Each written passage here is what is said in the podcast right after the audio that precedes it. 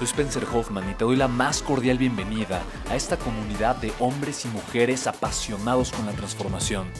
Y es que sabemos que así tiene que ser la vida, habiendo tantos con la mente confundida y plomo en el corazón, desperdiciando su potencial y dejando su vida para después, para nunca. Sabemos que tenemos que hacer algo y es por eso que estamos comprometidos a cambiar las cosas. No somos uno más del montón y pasamos desapercibidos. No le hacemos caso al miedo ni huimos del dolor de pagar el precio. Y sobre todo, no cargamos con el pasado ni con el arrepentimiento porque vivimos en el presente. Creemos en la grandeza y la creamos.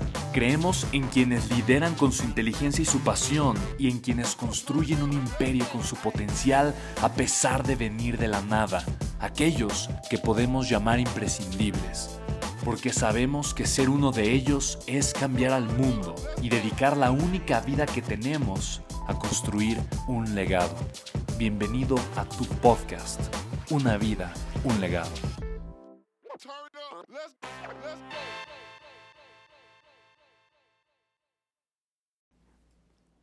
Hola, ¿cómo estás? Me da muchísimo gusto darte la bienvenida a mi podcast, Una vida, un legado y sobre todo el episodio número 63, que es el episodio de este podcast, en donde te voy a hablar de un principio que me parece extraordinario. Eh, te voy a hablar de cuatro leyes, cuatro leyes de la espiritualidad de la India. Sin embargo, antes de hablarte de este tema, quiero decirte que eh, probablemente hace 30 o 40 podcasts hablé por primera vez de la espiritualidad. La espiritualidad como este concepto que aprendí de Papa Jaime, Premio Mundial por la Paz, gran ser humano y amigo mío, que dice justamente que la espiritualidad es el arte de la no perturbación.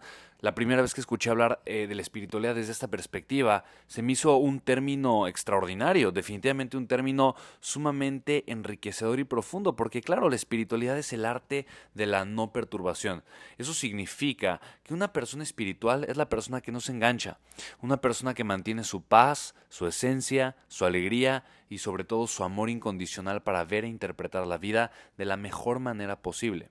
Ahora, algo que se me hizo también sumamente interesante em, es que justo el día de hoy, digo, estoy grabando el podcast, eh, probablemente si lo escuchas ya pasaron algunos días, eh, estoy haciendo referencia al día que grabé el podcast, pero escuché hablar a una persona sumamente espiritual, eh, una persona también religiosa, pero espiritual. Y, lo más importante es que una persona espiritual. Y algo que me pareció sumamente interesante es que dijo, el único tipo de personas que sufren son las personas que compiten. En pocas palabras, en el instante en el que yo estoy compitiendo o estoy comparando mi vida o mi realidad con la de alguien más, en ese instante estoy sufriendo. A final de cuentas, la base del sufrimiento, la razón del sufrimiento, es que mis expectativas de vida sean diferentes a mi realidad. Cuando yo escuché eso, para mí de verdad fue algo bastante, bastante interesante y me puse a pensar que sí, que la mayoría de las veces las personas que están inconformes con su vida están inconformes porque se están comparando, porque están viendo lo que no tienen al ver lo que tiene alguien más, están viendo lo que les hace falta cuando ven lo que tiene alguien más. Y es bastante interesante porque si tú y yo pusiéramos a compararnos nuestro estilo de vida, es más, si tomáramos una persona que tiene un estilo de vida tal vez lo que tú piensas que es un mal, un mal estilo de vida y comparas ese estilo de vida con una persona hace 50 años, te darías cuenta que una persona que el día de hoy tú dirías que es de clase baja, tiene un estilo de vida mucho mayor a una persona eh, de lo que el día de hoy se considera como clase alta. Eso es impresionante. Sin embargo, no lo vemos. Estamos de alguna forma cegados ante esa realidad histórica inclusive, simple y sencillamente porque nos estamos constantemente comparando y esa comparación nos daña y nos envenena el alma o el corazón. Habiendo dicho esto, te quiero decir que me encontré o me topé una lectura eh, hace ya un par de días y apunté los principios únicamente eh, de, lo que, de lo que leí acerca de, de, las leyes de la espiritualidad de la India y simplemente te lo quise compartir porque se me hizo algo sumamente interesante y valioso para compartirte en este podcast. Y justamente eh, apunté muy rápido las leyes y la primera ley dice la persona que llega es la persona correcta. Y reflexionemos un poquito, es la primera ley de la espiritualidad de la India, ¿no? La, persona que llega es la persona correcta. Ahora, esto se me hace sumamente interesante porque, digo, esto quiere decir que nadie llega a nuestras vidas por casualidad, o que al menos si tú y yo estamos viviendo bajo esta conciencia espiritual, esta conciencia de la no perturbación, quiere decir que podemos encontrarle el sentido y el significado a cada una de las relaciones que van llegando a nuestra vida, o a cada una de las personas con las que nos vamos encontrando. La pregunta es, ¿soy yo la persona correcta ante las otras personas que llegan a mi vida? Esa para mí se, me haría la pregunta más importante. ¿Estoy viviendo desde, la identidad que me conviene, con las actitudes correctas? ¿De qué forma estoy tratando a las personas?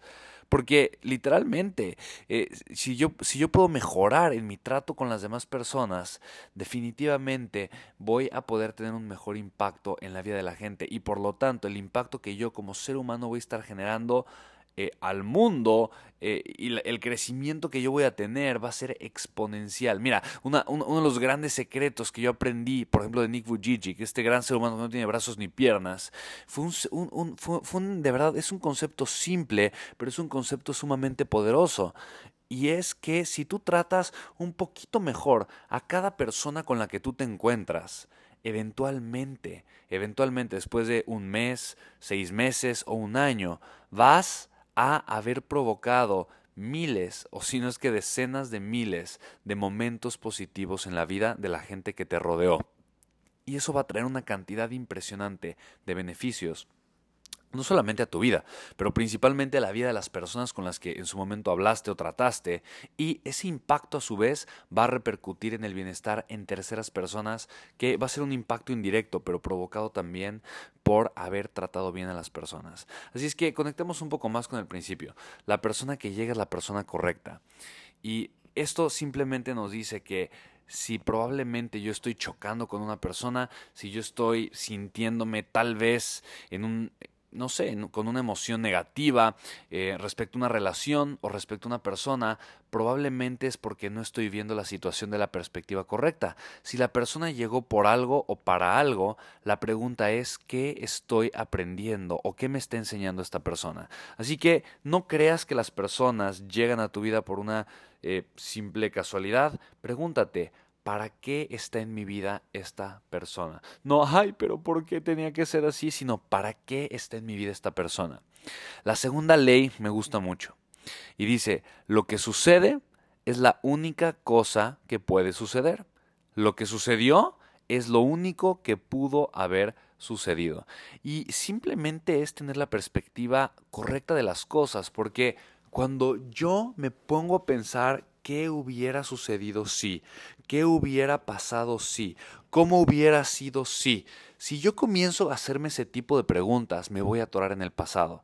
Definitivamente cuando hablo de la, espiritualidad como el arte de la no perturbación y pienso en la primera ley, la persona que llega es la persona correcta y lo que sucedió es lo único que pudo haber sucedido y lo que sucede es lo único que pudo haber sucedido, simplemente estoy en paz. Son, son afirmaciones, son frases o son verdades que puedo aceptar que le van a generar muchísima paz a mi vida, porque no voy a entrar en conflicto con mi pasado. Si yo estoy pensando que pudo haber pasado otra cosa, lo cual es completamente falso e irreal porque el pasado ya pasó, voy a entrar en conflicto conmigo y me voy a sentir mal conmigo. Voy a decir, ¿por qué no lo hice? ¿Por qué, por qué no lo... Mira, si acepto, si acepto eso, la verdad de que es lo único que pudo haber sucedido, bueno, la pregunta es entonces, bueno, ¿para qué sucedió? Así como la persona que llegó a mi vida era la que tenía que llegar y qué me enseñó, qué me está enseñando, qué tengo que aprender, bueno, eso que sucedió, ¿qué me tenía que enseñar? ¿Te das cuenta? Eh, según esta verdad, nada, absolutamente nada de lo que nos sucede pudo haber sido de otra forma. Ni siquiera el detalle más insignificante. Eh, por lo tanto, eh, lo que pasó fue lo único que pudo haber pasado y tuvo que haber sido así para que hubiésemos aprendido esa lección y, y siguiésemos adelante. Cada situación, todo es y ha sido perfecto aunque nuestra mente y nuestro ego se resistan y no lo quieran entender o no lo quieran aceptar. Y aquí es el, verdadero reto. Si yo no quiero entender o aceptar una situación que me provoca dolor, tal vez el tema no es la situación, porque recordemos que todo en la vida, cada, los hechos son neutrales, las personas somos emocionales.